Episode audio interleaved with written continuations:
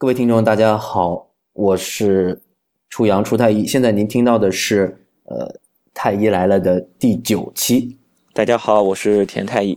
大家好，我是陈玉兰。呃，大家很多人关注我们的新浪微博，呃，知道有一位太医当爹了。对，是陈太医，不是陈太医我当爹了。你们都是瞎的。我也觉得是陈太医。好吧，我们恭喜初阳哥。好好，恭喜哎恭喜！谢谢谢谢谢谢谢谢。哎呀，感觉到不一样了，确实不一样。么不一样？怎么不一样？嗯整个其实倒没有我想象中的那么恐怖。其实我之前呃呃，田太医和陈太医都在问我这一个问题，就是说会不会很紧紧张吗？对啊，我其实也没没有觉得特别的紧张，直你到真的不紧张吗？不是就是直到那个那天晚上，那个嫂子破水儿，是不是啊？提前提前破水了，然后你跟他是异地是吧？他在广州，你在杭州，然后你给我打电话是连着，就是追魂 call 啊。对啊，就这个电话挂了没几分钟，马上又一过来，哎，又有什么什么事儿，这个语速都不一样了。你你现在还舔着脸说你当时不紧张吗？紧张紧张就是。当时当时因为是异地啊，因为我觉得就是说呃。因为我现在嗯、呃跟老婆不在一个地方生活，就是然后我们约好了，就是说本来她预产期还当时还应该还有一个多礼拜，然后我才才就是那天她就是羊水破了的那一天晚上，我其实我机票已经买好了，马上就准备回去了，嗯，结果这时候突然间就羊水破了，然后我那种，当时我身边的同事都跟我说，说你会后悔一辈子的。你会后悔一辈子的。你要是你要是不回去啊，你老婆会埋怨你一辈子的。哇，对，一定会。我靠！我心里 那个时候就开始紧张了，然后就不停的打打电话给田鸡顺，我就说：“哎呀，这个到底是不是羊水破了啊？啊，我要不要马上回去、哦？我明白，你其实就想从我嘴里得到一个，就是哎，其实没破，你可以再等两天。你是不是想听这句话？对他一直在等这个，但我就一直没说。结果我我就一直在说，都你在说回你赶紧回去吧回赶紧去吧回去你得。因为我因因为我那个呃，我老婆应该属于那种叫所谓高位破水，所以呢，就是那个好像破羊水那个量就不太多。田太医你要不给大家科普一下什么叫高位破水？这个其实就是一个高位低位无所谓，就是一个胎膜早破嘛。你这属于一个就是足月以后的胎膜早破，这是非常非常常见的。差不多有百分之二三十的人就是还没有临产，产程没有发动，还没有肚子痛，就已经羊膜就已经破了，这是很正常的一种现象。其实紧张是不用紧张。因为这是很正常的，就是你是先肚子疼再破水，还是说先破水再肚子疼？这个先后顺序，你说插上个半天一天的，这倒也问题不大。那么就是，主要是你当时你是在异地嘛，异地因为破水之后，破水之后，一般情况下百分之七十吧，在二十四小时之内会自然临产，会发动，产生会发动。那么你如果要是生得快的话，那么有可能你你就赶不上，然后孩子就出来了。你百分之七十就已经发动了。如果你百分之七十不发动，那么我们也要给你给你用用药，让你抓紧时间催引产，让孩子早一点出来，是这个样。所以其实你说问我紧不紧张，我当时是紧张这个，我紧张说孩子生出来了，我不在，那那你后来赶上没有？我跟你讲呀，然后呃当时呃，我大概是这样子哈，早上九点多，那、我老婆怀疑是羊水破了，嗯，然后去医院检查了一下，嗯然后没检查出来，觉得可能不是，又回家了。到了晚上九点多的时候，一一直都是好像还有有羊水漏出来，嗯然后呢，我这边就紧张了嘛，不是又打电话给田吉顺嘛，嗯然后我就说，哎呀，你还是再去趟医院吧。然后这回去医院，就确定了，确定确定确确实是嗯羊膜已经破了，而且呢，宫口开了一指。嗯然后这时候马上就住院，我一听我这也挺慌乱的，赶快就把那个机票就退了，然后重新又买了一张机票。嗯，然后这边手头还有一大堆工作没处理干净，又把那工作又处理了，然后还把第几期的那个 太医来了上传了。啊，对，把这些事儿都弄完，搞到凌晨呃一两点，然后呢，坐的是早上七点钟的飞机回去的，嗯，然后这这是忙到两点多的时候，我老婆给我打个电话，她说现在进产房了，宫口开到五三指了。那那进展是快，那进展是快。嗯，对啊，你看九点钟九点钟还没临产呢，对吧？还没那只是还没什么宫缩呢，对啊还对啊。然后凌晨两点钟，几个小时，凌晨两点半给我打个电话，嗯，我说我靠，我当时有一种不祥的预感，说这次真的是赶不上了吗？然后好坏爸爸，你看坏爸我爸，靠！然后这是凌晨两点钟给我打个电话，进了产房了。然后那我说我我抓紧时间，我因为他进了产房还不是马上就生嘛，还得等。那也得看。人呀，这个你你这前面到三公分也才五个小时不到，后边肯定也快。唉，那你几点的机票？我那你几点的机票？早上七点十分的，那可能你还没上飞机吧？没上飞机，那时候凌晨两点多。你说不是，我我说生出来。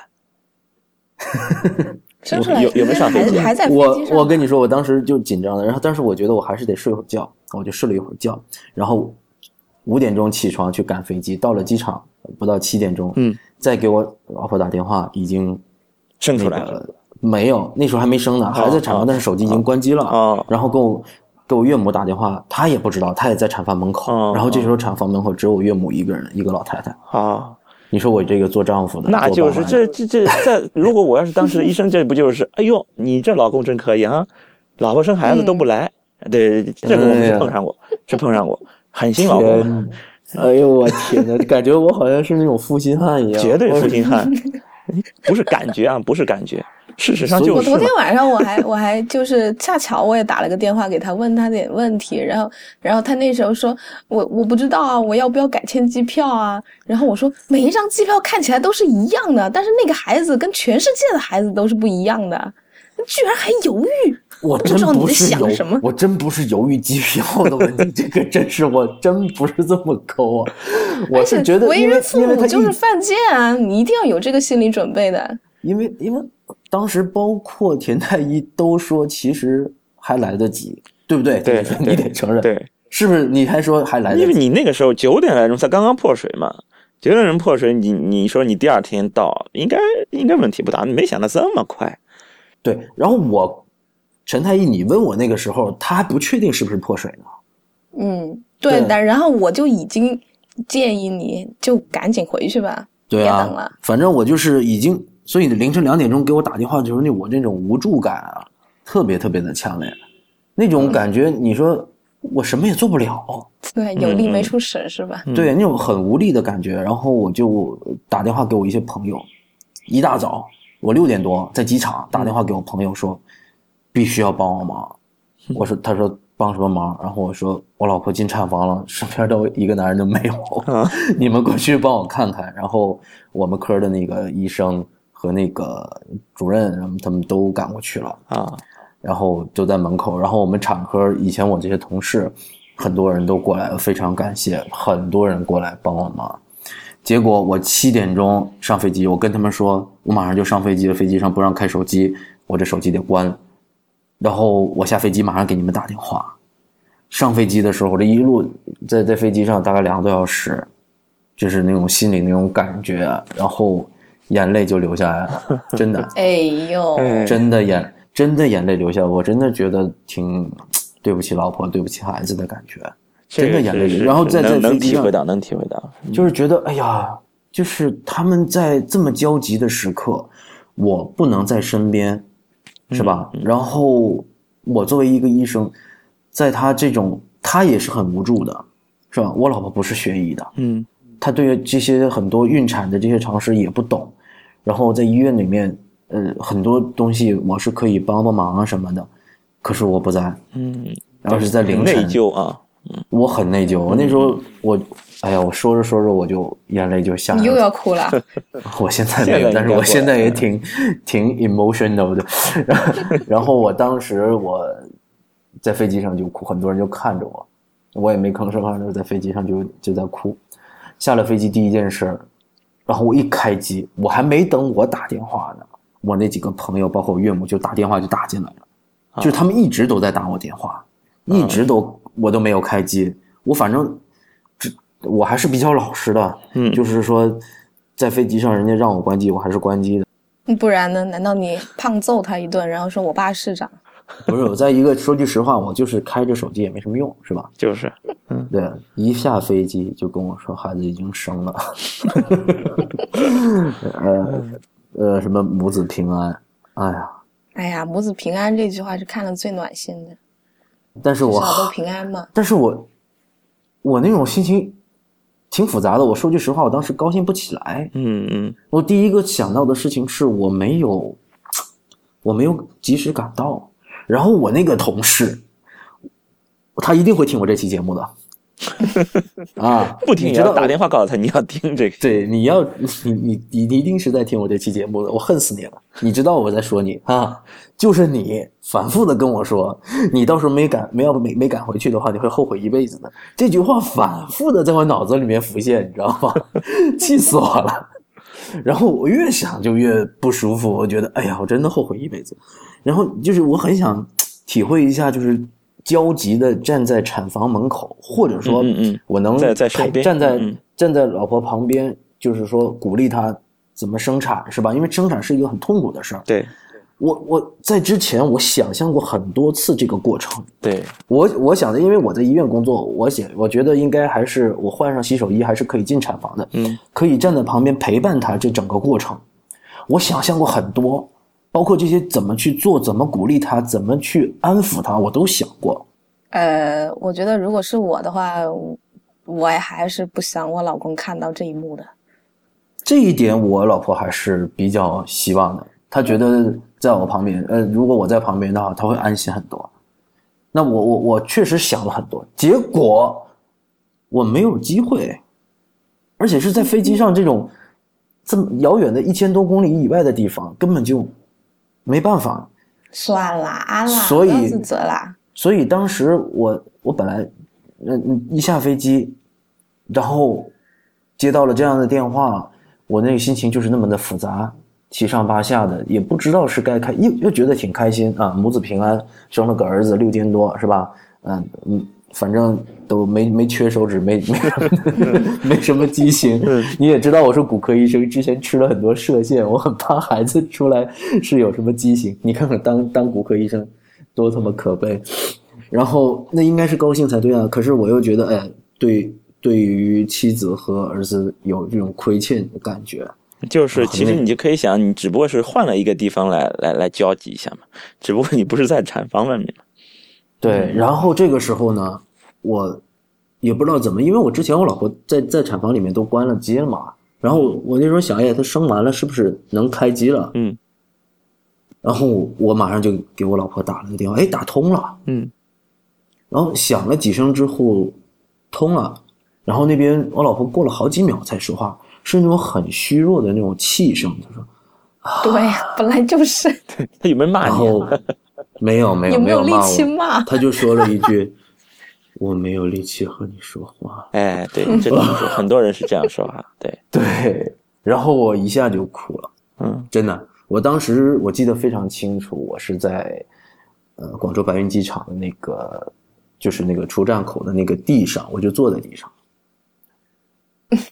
我我现在我现在有点哽咽，那种感觉，当实在是太难受了。因为当时听到我老婆这么虚弱的那种声音的话，我真的实在是控制不住。我现在的声音也有点哽咽，就是那种好啦好啦，不要这样想，因为我觉得生一个孩子所受的难虽然不小，但是其实最最困难的还是养大。对对对，你这个其实是才刚上路呢，你以为是万里长征，走第一步还没开始，以后要你做的事情还很多呢，嗯。对，所以你可以慢当时慢弥补。当时我老婆说的第一句话就是说：“哎呀，我没力气跟你说话。”我当时说的第一个句话就是“对不起嗯，”。呃，知道错了就好，以后多干点活。对，老婆，我相信你一定会听我这期节目哈。在这儿，我当着我们所有听众的面，再一次跟你说一句对不起。当然了，其实我老婆对我工作挺支持的，也很理解，她从来没有怪过我。然后这一次呢，因为她这个，呃，因为怀孕生产，这确实太顺利了，对，以至于顺利的都让你遗憾是吧？对，顺利的以至于让我遗憾，所以我他他是挺理解我的，没有埋怨过我一句。啊，虽然我这种亏，我也不知道，反正我现在那个，呃，请了一段时间的假，在家里面好好陪着老婆孩子，对，好好的补偿他们一下。然后就遇到了新生儿尿布疹。呃，对，说到尿布疹的事儿呢，就是刚才我们在这录这期节目的时候呢，我们家里面发生了一场争吵。这次也可，这也可以跟各位听众分享一下。这今天咱们就聊失火啊，咱们就聊这个出太医生儿子了这件事儿啊。那为什么争吵呢？就是说这个我是祖籍是东北人，呃。那么我这次我老婆生小孩然后我我姑姑从东北过来帮助我照顾，然后呢，那个我这边广东这边，我现在生生活在广东嘛，那么广东这边普遍都是用那种纸尿片，就是那种一次性的，啊，就是尿不湿，尿不湿，尿不湿，对，你们叫尿不湿，就是那种纸尿布。那么在北方很普遍的是用那种。传统的尿布，即使他们是用尿不湿，他们那就是我姑我姑姑给我讲的，就是他们的那些月嫂，包括他们医院里的护士，他们都也用尿不湿。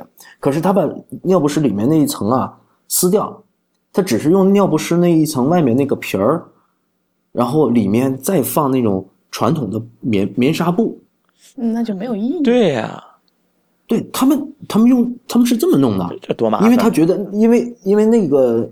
尿不湿那个皮儿，它是有一个贴的，和像像一个小内裤一样的嘛，那么兜在屁股上，然后一贴，然后他们他们就把那个，他觉得这样透气，所以这样北方的，我不知道是不是北方是这样，反正我姑姑的观点是这样，而且呢，我觉得这跟南北没有关系。你看孝道人他囤尿布也是囤的很狂的，对我我不知道，我们家我我他还特地来跟我聊过这个东西。对啊，我们家也都是北方人，我山东人，我我们家也都在用尿不湿。不过我妈一开始是不支持我用尿不湿，她说你起码你晚上你得用尿布，不能用尿不湿。我后来实在是麻烦，还是就用尿不湿了。尿不湿也挺好的呀，方便呀，方便呀。他们就觉得是他们他们的理由是什么？是这种纸尿片这种尿不湿，它不透气，会把那个小孩子的屁股捂上。你勤换不就行了吗？对呀，对啊，我们已经换的挺勤了，而且但是之前呢。我们一直坚持己见，就觉得用尿不湿就行了，不用纸尿布。结果就偏偏就这两天，那小孩子屁股上起了条小疹子。刚才还找了陈太医咨询，呃，陈太医说这叫尿布疹，是吧？对，尿布疹，尿布疹跟婴儿湿疹的话呢，是基本上是相通的。就是说，小孩子他这新生儿，他这些皮脂腺啊、汗腺啊，他还没有发育完全，所以他很容易就被堵上，然后就起这个婴儿湿疹。尿布疹呢，它比脸上的、头上、手上这些婴儿湿疹呢，它还多了一个条件，就是说，因为你包着尿布，然后这个湿热的环境的话呢，而且毕竟你那个地方你你拉臭臭嘛，然后它可能这细菌就比较容易大规模繁殖起来，就比较容易合并细菌感染。就像刚才说的，就有有点白白的那个栓，这可能就是脓栓了，在上头了。嗯，那这个时候的话呢，如果说老人家坚持说，哎，你你用尿不湿你就出这个情况，其实这个时候你就用一段时间纱布吧，因为尿不湿它既然不会漏出来，它肯定确实不透气。然后你二个吧，你他你你拉完之后你裤子没湿，你可能爸爸妈妈换的也没有那么快，我觉得可以再拖一拖。那纱布的话，你一点办法都没有，全湿了，你马上就得换。嗯，对吧？那你换的更勤了。那也是，是不是就是这样的观点？就是说，确实是纸尿片、尿不湿会比传统的这种棉布会更好。呃，我觉得一般来讲，就是说，它没有出现尿布疹的时候，你就用尿不湿嘛，挺好的，又没有什么不好。但是那但是真正对荧光陈太医，你刚才说让我换，那为什么又要换成棉布了呢？就是说，当他已经发生了尿布疹的时候，这个时候你因为你害怕它发生这个湿热环境下的这些细菌繁殖啊，然后这个时候你先给他用一段时间的纱布尿布，嗯，然后等它缓解了以后，等好了以后，你可以重新用回尿不湿，没关系的，等于说就是帮助你度过那个时期而已。那相当于现在就是给伤口换药，用嗯用纱，布慢。慢的，它这个它这个皮腺、汗腺都发育好了，那不就肯定就能耐受了嘛？他就没有那么没有没有那么麻烦了。啊，因为我姑姑也不是说那种没有文化的人，我姑姑是公共卫卫生专业的，那么以前是在防疫站 CDC 工作的，嗯然后他们经经常就会去检查这些东西的那个呃产品有没有什么有毒物质啊，有什么什么东西超标啊，他觉得这个很多，他检查过很多这种纸尿布里面的荧光剂是超标的，哦然后呢，他觉得这里面存在的一些对婴儿不利的这个东西，令到他这是一种过敏反应，所以呢，他觉得用用最纯棉布的这种，而且是最好是用过的。那今天其实我贡献了我好几件旧 T 恤，把我衣服都剪了，他们还不要新的。哎，以前好像是孩子都这样的吧？对对，没有纸这个尿是是布之前，他觉得他是这么看待的，就是他觉得这个东西可能有一些荧光剂过敏。那你觉得这个有没有过敏？其实真正对荧光剂过敏的是很少的，因为即使你一直不给他换尿尿不湿的牌子，你也会发现等他长大一点了之后，他就不起尿不疹了，他可以耐受了。所以其实关键还是因为一开始他那皮脂腺还没发育好。哦，是你认为是皮脂腺没有发育好是吧？对，它只是帮助他度过那个时期而已，并不是因为说过敏。其实真正过敏的很少，你很少遇得到。嗯，反正现在我也损失了好几件 T 恤。这不叫损失，这就叫损失。你显然没有觉悟。真的，我跟你说，为人父母就是犯贱。啊 然后你看这个事儿不是唯一的，啊，我还有一个同事是个护士，然后她的婆婆就是广东叫家婆，呃，她的婆婆是也是东北人，然后呢，就因为这个事儿争吵起来了，然后我们这个同事这个护士呢，她就坚持要用这个你们说的尿不湿，嗯就是纸尿布，嗯。然后她婆婆就非得用这种叫芥子，对对对，北方人就叫戒子，就叫芥子是吧？嗯？啊，就用这种棉布的这种尿布，嗯，两个人争吵了，家里还不和，因为这个事儿，所以呢，我也不知道这是不是南北的差异，反正这个代表了两种观点。不是南北差异，我觉得是代沟或者是婆媳啊之间的这个这个。哎，那你说老一代的人都是这么想的？嗯，基本上吧。老一代的我家里面老人也也有这种想法，觉得用就用尿不湿不好。因为他们那个时代没有尿不湿，对对那现在他们对新的东西还是比较抗比较比较抗拒，我觉得啊，嗯，对他们也不太能接受这个新事物，觉得会不会有问题？对总是担心总是打问号不如我不要用。对嗯。但是这个，哎，你牵扯到婆媳矛盾的话，我我的建议是，你就退一步嘛，退一步海阔天空。嗯，那那就是说刚才提到了一点，就是如果说你用这种传统的尿布，就马上就得换。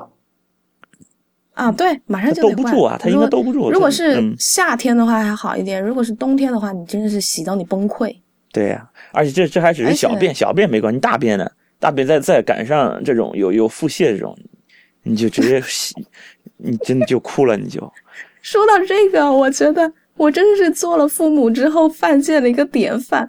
我那段时间一直觉得我我儿子拉的臭臭都有一股奶香味，你知道吗？呃它不是奶香，是那种奶奶味儿，就是很明显就是那种酸奶味儿，酸奶味儿，真的我，操，我真没有认真。真的真的就是他吃奶和吃了辅食拉的拉拉的大便的屎你都觉味得道不一样是香的。，不一样，味道不一样，味道不一样 简单一说味道不一样，真的不一样尝过。就有奶的那个大便和有辅食的大便不一样。就后来长大以后有辅食，吃了辅食这个大便是有点这种人间烟火那种那种味儿的。之前那个就是就是奶味儿嘛，就是你看纯母乳那时候就真真正的人细细的品味过。哎，你别说，真的这次还是让我挺崩溃的，因为说说起来就是那个从机场到家，终于抱上孩子之后，然后我就连轴转嘛，啊，因为这这个我老婆的生产实在来的太突然，我们请了个月嫂，但是月嫂还在乡下没及时赶上来，嗯，然后那就就我我我就只能马上顶上嘛，嗯。就是什么事儿我都得去去干嘛，包括给小孩子换尿布，然后扶着老婆呃呃吃东西喂他们，然后怎么样，反正各种事儿吧，啊，都得这些你我去弄完全应该会呀。不是会不会的问题。你看刚才我给你讲了我那一天晚上是怎么过的，然后又赶了一天的路，是吧？那不正好正好迎合你想要赎罪的心情吗？对，真是我真的是赎罪。然后到了医院，然后就一刻也没停过，然后那一天晚上又没睡，就连续又一天没睡，然后我就腰就开始痛。我本身就是坐坐飞机坐车时间长了之后，我就腰就很痛。然后你想想抱小孩儿也是很痛，然后那个，对我要吐槽一下那个医院。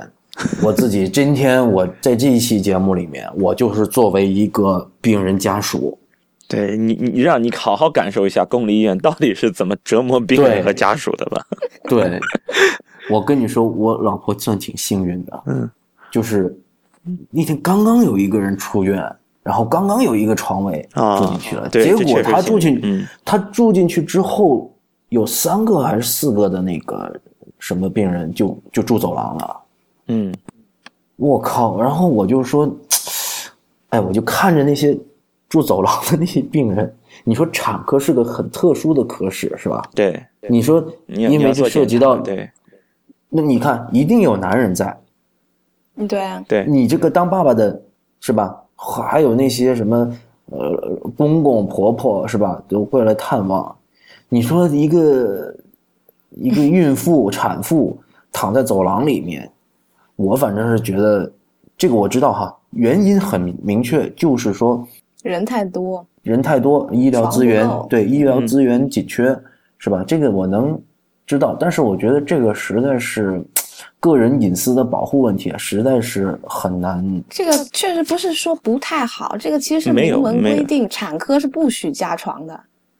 田太医不可能不加床，我们医院的加床率都已经加到爆表了，都已经实实际上都在加，但是按规定的话，其实是不让加的。规定的东西如。果检查的话，他检查到你你加了床的话，其实这个东西 哎，有有这种规定吗？我怎么不知道？就是产科不能加床，有是产科，而且而且他是要求说，呃，你加在那个其他病房里面，你加一张床也就算了，如果你加到走廊的话，这个检查发现的话是马上就要大发雷霆的。那太好了，我真希望马上去到我们医院检查一下，看看我们医院每个楼层的加床到什么程度。你要不要公布一下你们医院的名字？但是就连我这样子，我那时候我要生的时候，然后别人也是讲说，因为我不是在本院生的，嗯然后然后我我是在外院生的，然后然后我那时候我早上做了 B 超，说羊水已经很少了，要急诊剖，嗯然后上去人家就讲，人家也不认识我，人家也就是常规就这样讲说，没有床哟，嗯，要睡走廊哟。我说没事，我睡。然后结果人家看我这么可怜，就给我打扫了一个杂物间出来。杂物间呐、对，而且哎那你后面还放了很多淘杂物间很汰的那些心电监护仪。哎，不是，那你上扬这些，他们杂物间应该这些设备没有吧？那肯定没有啊，肯定必须没有。有，但是没有帘子。对，没有帘子这一点，我真的要吐槽一下。你说这孕妇要哺乳吧，对吧？嗯然后那个有恶露是吧？嗯啊，啊对，得换换那个，哎，恶露那个，对，等会儿这个等等会儿田田帘子，确田太确实挺挺难受的。是吧？然后你说那太多的身体的裸露了，然后你说在走廊上，有的时候就拿个屏风，有的时候连屏风都没有。田太医，你说你那里一家加二三十张床，你说有那么多屏风吗？那那也不是加二三十张吧？你说一个走廊里面加个五六张、七八张，这总是有。那也没屏风，就是那种床单儿几个家属，床单一栏，就这样。啊，反正我是第二天有人出院了，然后就让我住到正规的病房里面去。后来就没有什么不满意的，就还可以。所所所以说，就我前面不是有一期在讲，我有个同学说他想要有尊严的生孩子。什么叫有尊严的生孩子？你真的经历过这个，你就知道生的确实是你感觉在公立医院就这样的这这样的这种这种分娩条件，怎么叫有尊严的生孩子？你连个人隐私都没法保证。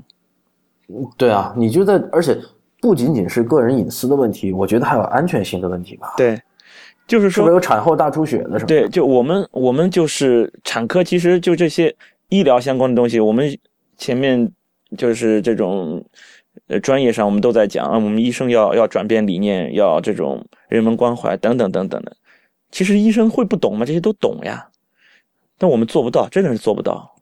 不光是病房那个那个加床，产房都在加床，待产室都在加床。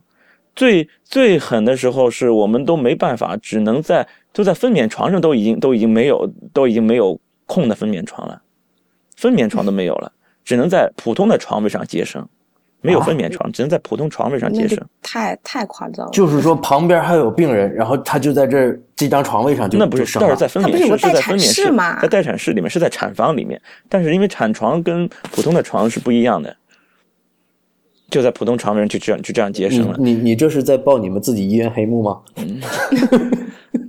快去检查这也这？也不叫黑幕，就是吐槽啊！这你说怎么办呢？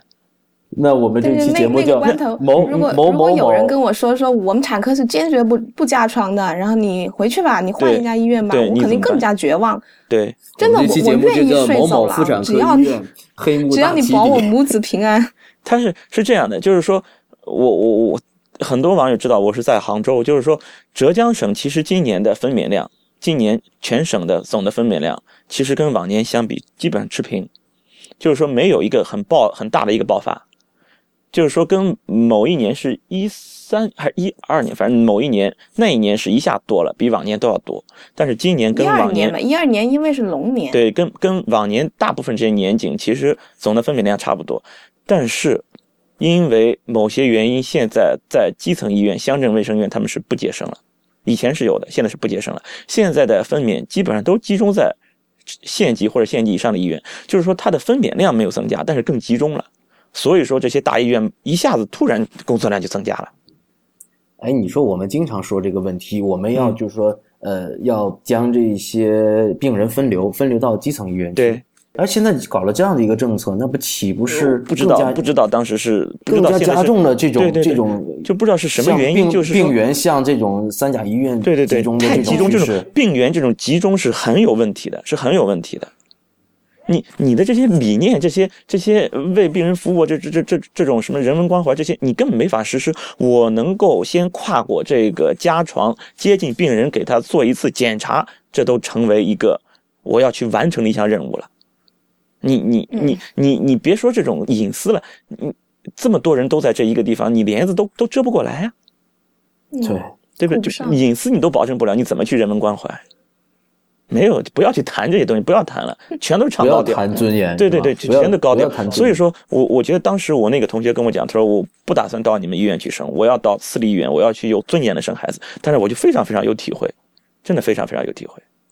唉，这种感觉实在是，唉，我我真是又是一声叹息。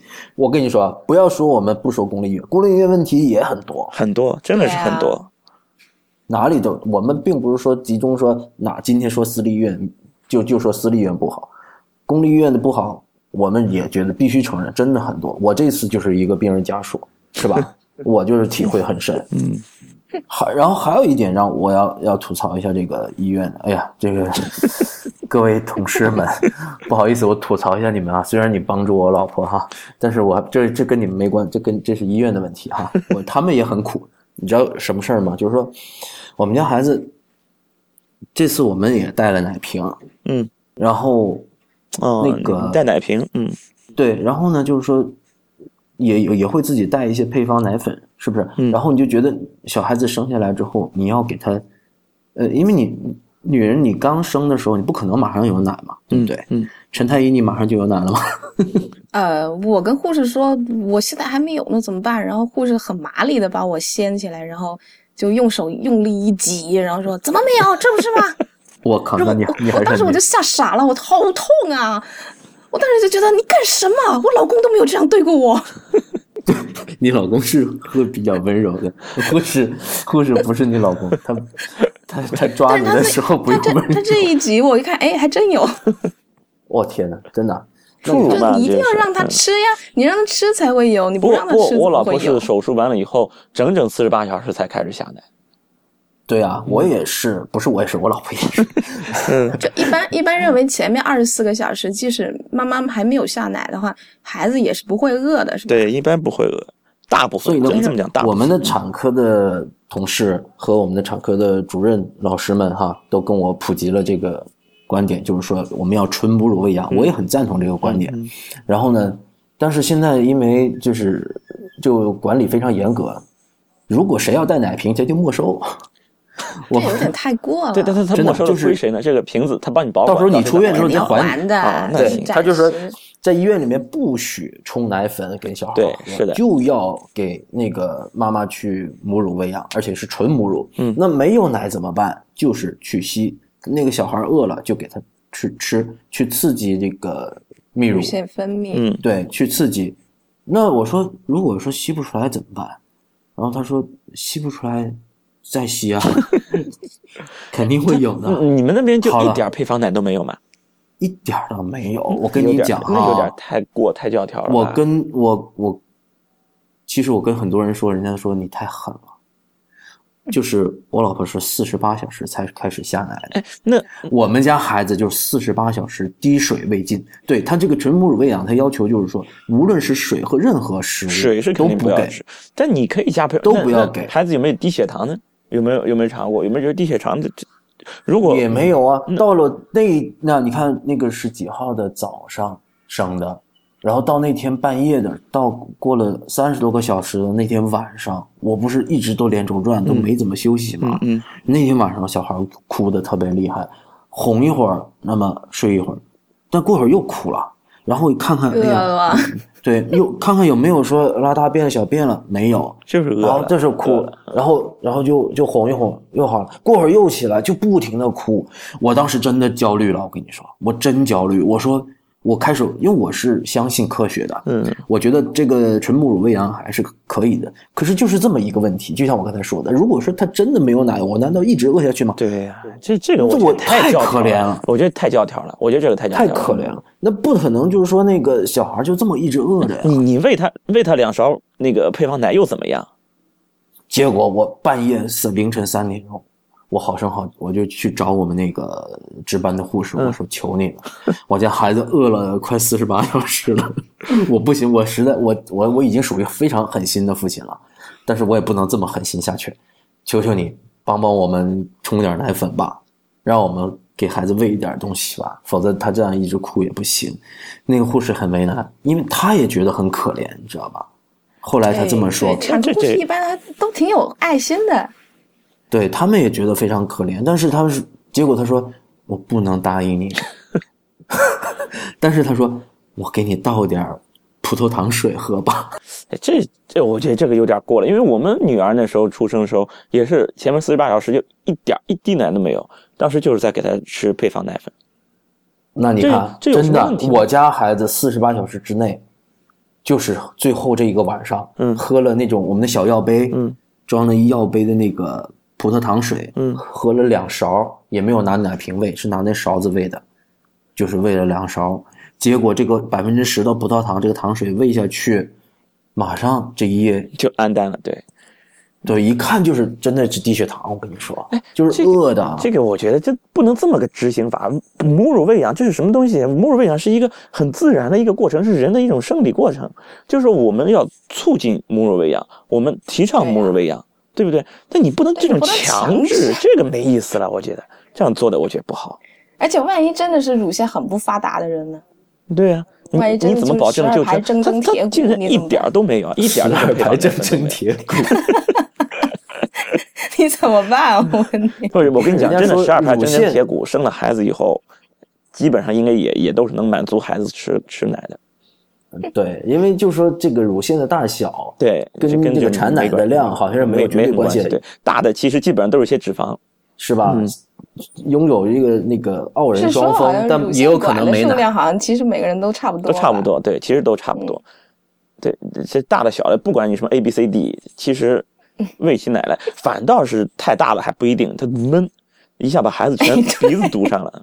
反正大我太大也不好有个朋。友就是 对，太丰满了，对太他喂孩子的时候好像拿了一块拿了一块砖头要拍死他一样。真的就是我们在就是讲授母乳喂养相关知识的时候，确实，他对于很小的其实就只是告诉你，你你不用担心没有；对于太大的确实是有的，就是你要小心。真的太大的有些有些乳头也特别大，小孩子这种含接都会有问题。吃不进去。对，啊不一定能含到嘴里去，这是问题。嗯，嗯，对，哎，反正我这是，我当时是真狠。我现在想想，我们俩真挺狠的哈。真的就反正我是狠不下这那。你们其实也也没办法呀，你去求他们不是也也没奶给你们吗？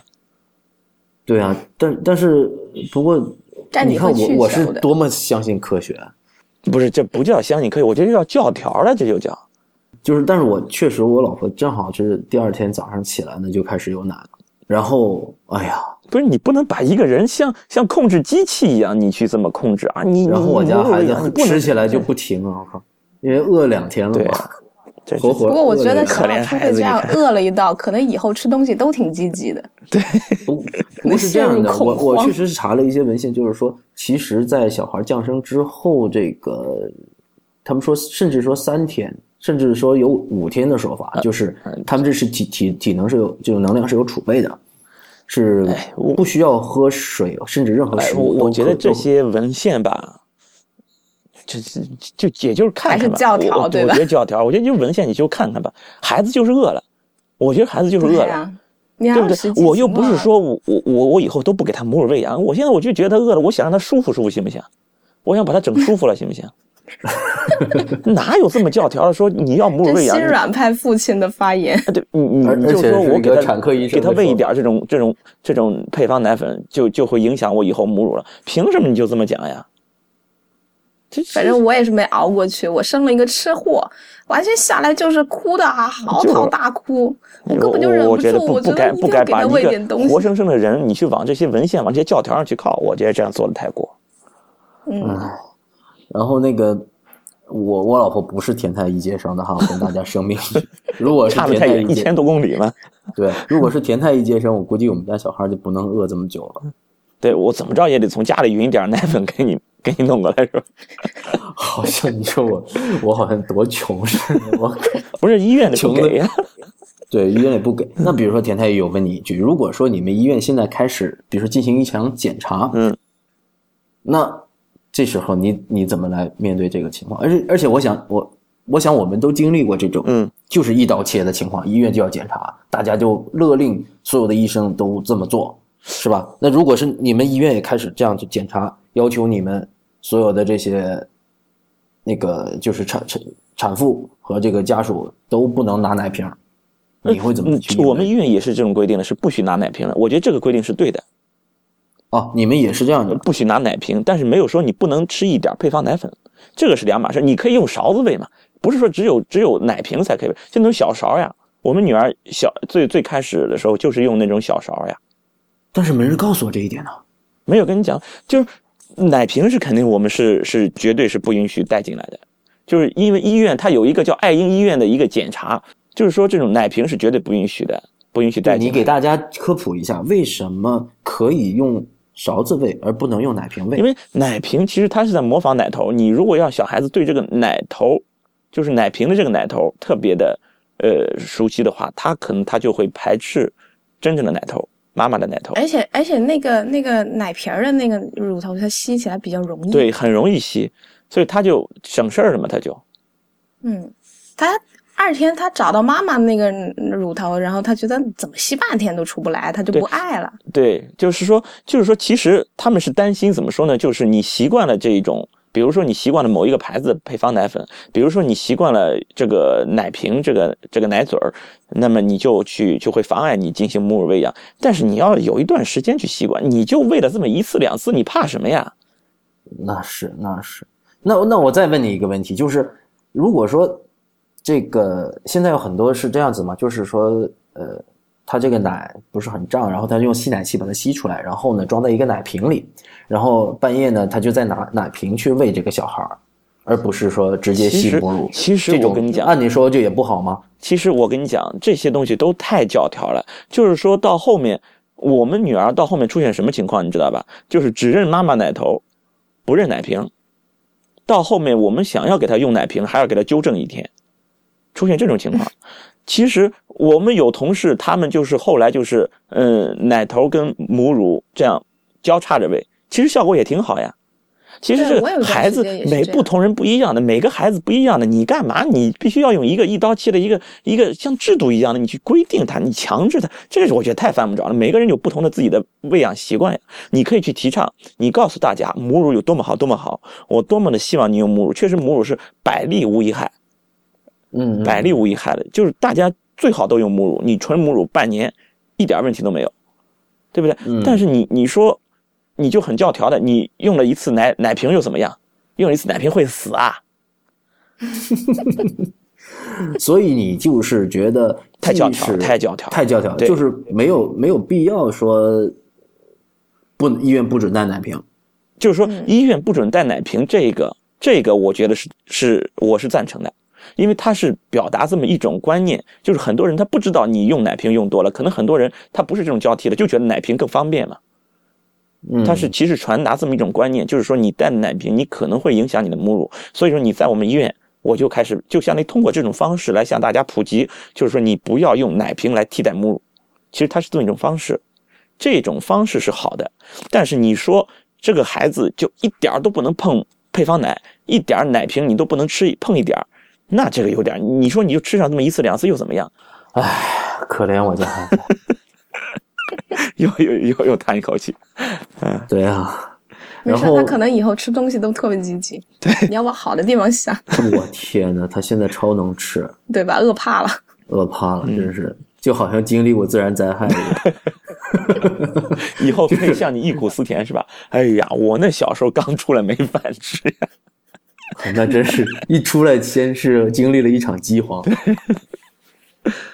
然后我之前其实还跟田太医一直都是咨询这一个问题，所以今天呢，我就是代表了一个爸爸、一个老公的一个身份，去给大家进行一个科普。其实我妻子呃，她是熊猫血，是嗯 Rh 阴性对，就是给大家稍微讲一下，就是呃，我们的血型是除了 ABO 血型以外呢，还有 Rh 血型啊。对，这个之前陈太医在微信里有曾经普及过对，，对跟大家提到过。对，就是除了 ABO 血型以外，还有 Rh 血型。那么我们汉族人大多数都是 Rh 阳性的，嗯，对，百分之九十九，对。那么我很不幸，我大概就是那个百分之一，也没有不幸啊。很很多城市的熊猫血人士都是像英雄一样的存在，就是血站一定会知道有这么一个人，然后当其他的人需要这个血的时候，都会打电话过来。很很多城市的 Rh 阴性血的人都是挺热心的，基本上觉得能救人的时候，他都会尽快赶过去的。嗯，对，之前我们这个地方有一个有一个需要 Rh 阴性血需要输血的，我老婆自己马上就冲过去给人家去血站献血了。结果去到之后，发现电视台在那等他，因为就他一个人过去献，然后还接受了电视台的采访。然后我为什么找田太医问这个 Rh 阴性血的问题呢？就是你看我作为一个医生哈，我也会纠结这个到底是自然分娩，就是老百姓说的自己生啊、顺产是吧？这个问题还是做剖腹产的问题。嗯，对，然后我那我我们总会觉得说，哎呀，这个干脆做手术算了，别到时候，因为总感觉自己生，因为我们之前上一期，呃，就是前几期我们讲那个请小黄那个来分享他在那个私私立医院的那些事儿的时候，我们就讲到一个，就是说自然分娩的风险是比较大的，所以我们就会有这种想法，包括我一个做医生的，我都会觉得自然分娩是不是比剖宫产风险大一些？要不然让我老婆剖宫产吧，因为她是 Rh 阴性血，所以呢，我还打电话给田太医。那田太医，你当时是怎么回答我的？其实 Rh 一性学我们更鼓励你自己生，就是因为剖宫产比阴道分娩的风险更大。其实应该是剖宫产的风险比阴道分娩风险总体来说的风险是更大的。如果你阴道分险、阴道分娩这些风险如果相应大了，你剖宫产肯定也要相应更大。你比如说损伤呀、出血啊、感染，一定都是剖宫产的相应的风险是要比阴道分娩要高。那为什么会有人有这种有这种错觉，觉得好像剖宫产风险小呢？一方面是因为剖宫产可控制，可以选择。就是因为阴道分娩，你比如说我我可能产程可能十几个小时、二十几个小时都没有生出来，你主要是因为你对未知太恐惧了，你不知道我能不能生得出来，你不知道我下一步最终是不是就自己成功的阴道分娩了，你也不知道我什么时候能够生出来，这是一种未知。我们其实更怕的是一种未知，嗯，有可能这个未知其实是一个很好的一个结果，只是因为你不知道，所以你就觉得这个这种东西很可怕，这个东西风险很大。而剖宫产呢，其实是已知，我知道它的风险有哪一些，你就觉得这个既然是已知的，我就更不怕它。其实你已知的这个东西，这个风险更大，而你未知的那个，它的风险其实是小的。你怕的是这个未知，而不是怕这个怕这个风险。你怕的是未知。但是我我我有的时候会觉得，因为我们是男人，我们不需要去经历这次这一次生产的这个痛苦，因为我们经常讲疼痛评分的时候，嗯嗯讲女性分娩这个疼痛是十分，是其实剖。宫产它不是说不痛，剖宫产这个过程其实蛮痛苦的，因为你还好吧？我觉得还好哎，你你你你 剖的时候一点一点不舒服都没有吗？我估计你是忘了。我觉得是感觉烫烫的，就是那个下那个刀的时候，那那我觉得你你是忘了，很多人生孩子的时候大大呼小叫的时候，我打死也不生第二胎了。过了几年又来生了，哎，你你你就他又叫痛，就说你上一胎疼不疼？他上一胎一点都不疼，就这一胎生的疼。上上一胎能不疼吗？我记得，我记得，就是我我确实算是生的比较比较赚的一个，因为我一次都没有吐过。啊然后然后我后来你没有的话就孕吐是预产期当天，然后去做一个 B 超，然后发现羊水过少了，然后就推着你剖了，所以我生完了我都不知道肚子痛是什么哎感觉，你你剖宫产生完了以后不痛吗？还好伤伤口要痛吧接受。其实术后很多人还是这个刀疤痛，还是时间蛮长的。它主要时间就是，我要了一天的那个止痛泵嘛，然后第二天撤了止痛泵，然后应该会疼我觉得好像已已经已经还可以了，我觉得有些人可能会痛四十八小时的，会的。你那是横切口还是竖切口？横切口啊，现在谁爱看竖切口？那那没现在其有那么大了，实很多人只有七斤六而已。很多人其实开竖切口，我我我是习惯开竖切口，你听到哎，没有？现在不是提倡横切口，也没有提倡吧，反正各有利弊。吧，各有利弊。那你看横切口，我总觉得你那个腹直肌的哈，那个，然后你你这么你就不敢伸挺起腰来嘛，对吧？你就会觉得啊有拉的那种感觉嘛，伤口横切口，横切口的好处就是一个是好看、美观，嗯，再一个就是疼痛的轻程度可能会轻一点，这是横切口。但是操作来说还是竖切口，一个是操作更舒服一点，更容易一点嗯，再一个暴露更更更方便一点。对，我觉得话就是现在就是，反正生完了之后大概有半年的时间，就每次咳嗽、打喷嚏的时候，老是下意识就用手捂着那个伤口，总感觉好像有疝气要出来，不，你怕要裂开，切口疝总是觉得会会裂开，好怕。嗯，嗯，我想刚才想说的就是说，我们作为一个男人，可能没有经历，也不会去经历这种生产的疼痛，所以我们可以很理性的讨论这个问题，说从风险角度说。对那么女女性站在她的自己的这个角度，对，她会有恐惧。他们一旦痛起来是完全失去理性。对他们会觉得我靠，我接下来要经历一场那样的痛苦，而且对很多人都听说这个评分是人生最疼的东西。对，然后我能逃避就逃避，是吧？对，尤其是像我爱人这种，他说是 Rh 阴性血，那他其实给自己找到了一个借口。他说：“对，这哎，我是自己找借口。对他说我是 Rh 阴性血，要不然我就剖了吧，嗯，就免去一场疼痛，是吧？”但是他很勇敢，最后因为我们给他讲了这种科学的道理之后，他勇敢的自己选择了自然分娩，经阴道分娩。他最后是自己伤的，完全没有开刀，而且没有任用任何的止痛。本来我还想帮他联系，说用无分娩镇痛痛分娩，对，结果他就是这么太快了，他这个实在是太快了，可能用用我们的话说，就是你都来不及打无痛啊。对，来不及，来不及对，来不及，真的来不及。所以就是说，我觉得，那你说能不能去从尝试从这个角度来理解一下他们这种心态，是不是有恐惧？有恐惧陈太医，你当有陈太医，你当时恐惧不恐惧？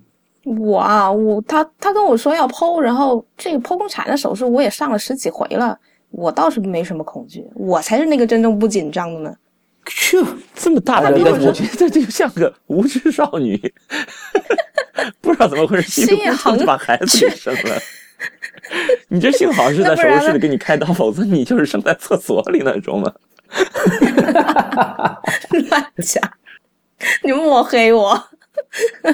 后来人家马师跟我谈话了，然后说啊、有这些这些这些风险，我说来来来，我签。他说你听明白了没有？我说不然呢？难道我现在说不生了？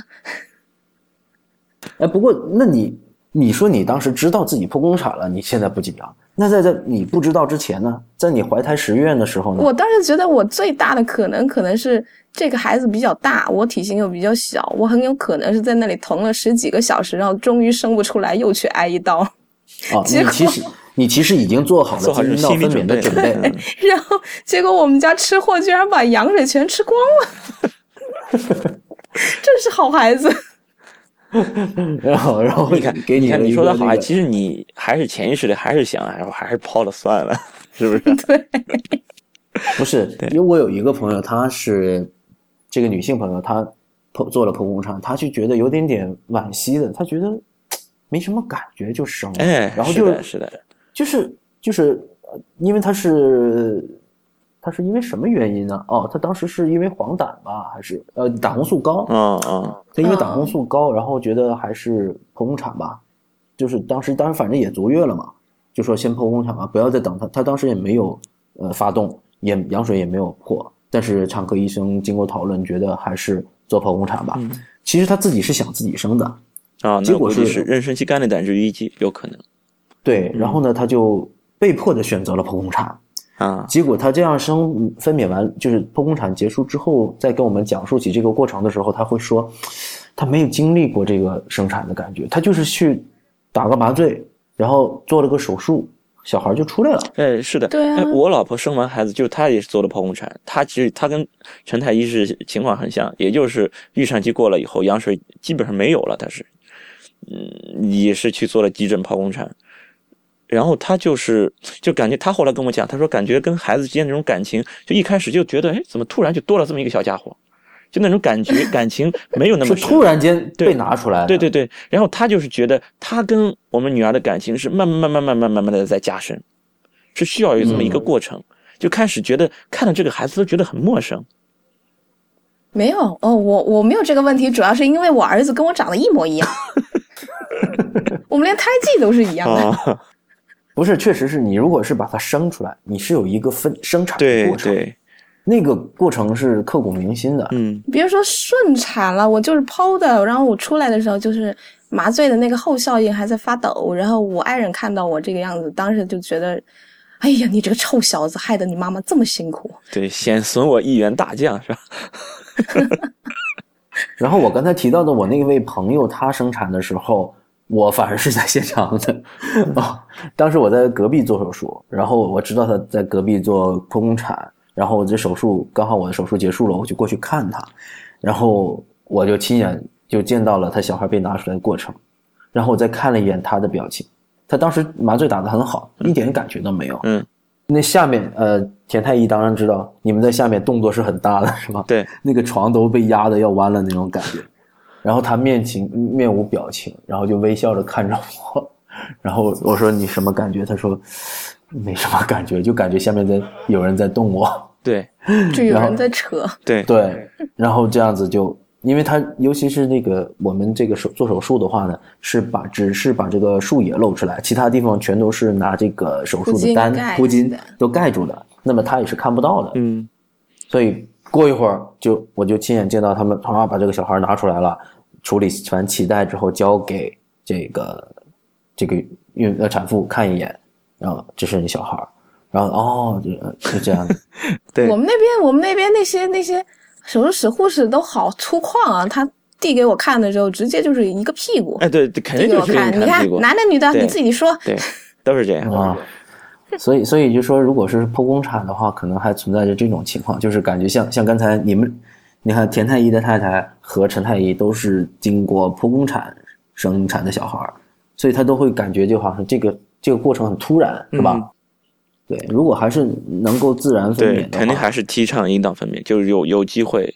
尽量还是提倡。嗯就不管从哪个角度来说，如果有机会阴道分娩，肯定是比剖宫产，不管不管你从风险上还是与孩子这种感情上，都是更好一些的。当然了，如果你要是真的是男性观点，我那不是为什么我们这是三个太医有一个女的，就是我们不能够呃全是男性观点，你你可以发表你的女性观点吗？对呀、你们这站着说生孩子不不肚子疼，就是剖我们宫产也不是说不难过的呀，剖腹产其实也会难过呀，而且以后还有二胎呢二胎的麻烦更多了。你你要不要生二胎不要，啊？我 我还是记得的，我还是记得的。那好了，那但是如果要是阴道分娩的人，他们可能如果再生二胎的话，基本上都是有利的影响。嗯，而且也比较容易。对，肯定要比第一胎生的快。啊，我我我跟我老婆再再商量一下吧。这回一定要赶上，或者就干脆就就在杭州生。嗯，好吧。嗯，那么要不然本期节目就先聊到这儿。嗯，好，嗯嗯，那么聊了这么多，对，所以现在呃大家知道，其实医生家里面人生小孩也是很紧张的。对，这一期呢，给大家分享了我出太医，呃，刚刚抱了个儿子这个经过，也和我的这个情感历程，当时我这种心情的这个跌宕起伏的这种感觉，然后呢，呃，也请教了一下田太医，给大家分分享了一些关于呃纯母乳喂养啊、包括我们是用这种传统的棉布的尿布呢，还是用纸尿片这种尿不湿，还是呃，同时呢还有这个包括选择剖宫产还是自然分娩的这些问题。那么谢谢大家收听我们这一期的太医来了。呃，我们太医来了的网站是太医来了 .com 的全拼啊，太医来了 .com。然后我们的 Twitter 就是太呃太医来了的全拼。然后我们新浪微博就是太医来了四个汉字。我们微信也是他一来了。那么本期节目就到此结束，谢谢大家收听，拜拜。拜拜。拜拜。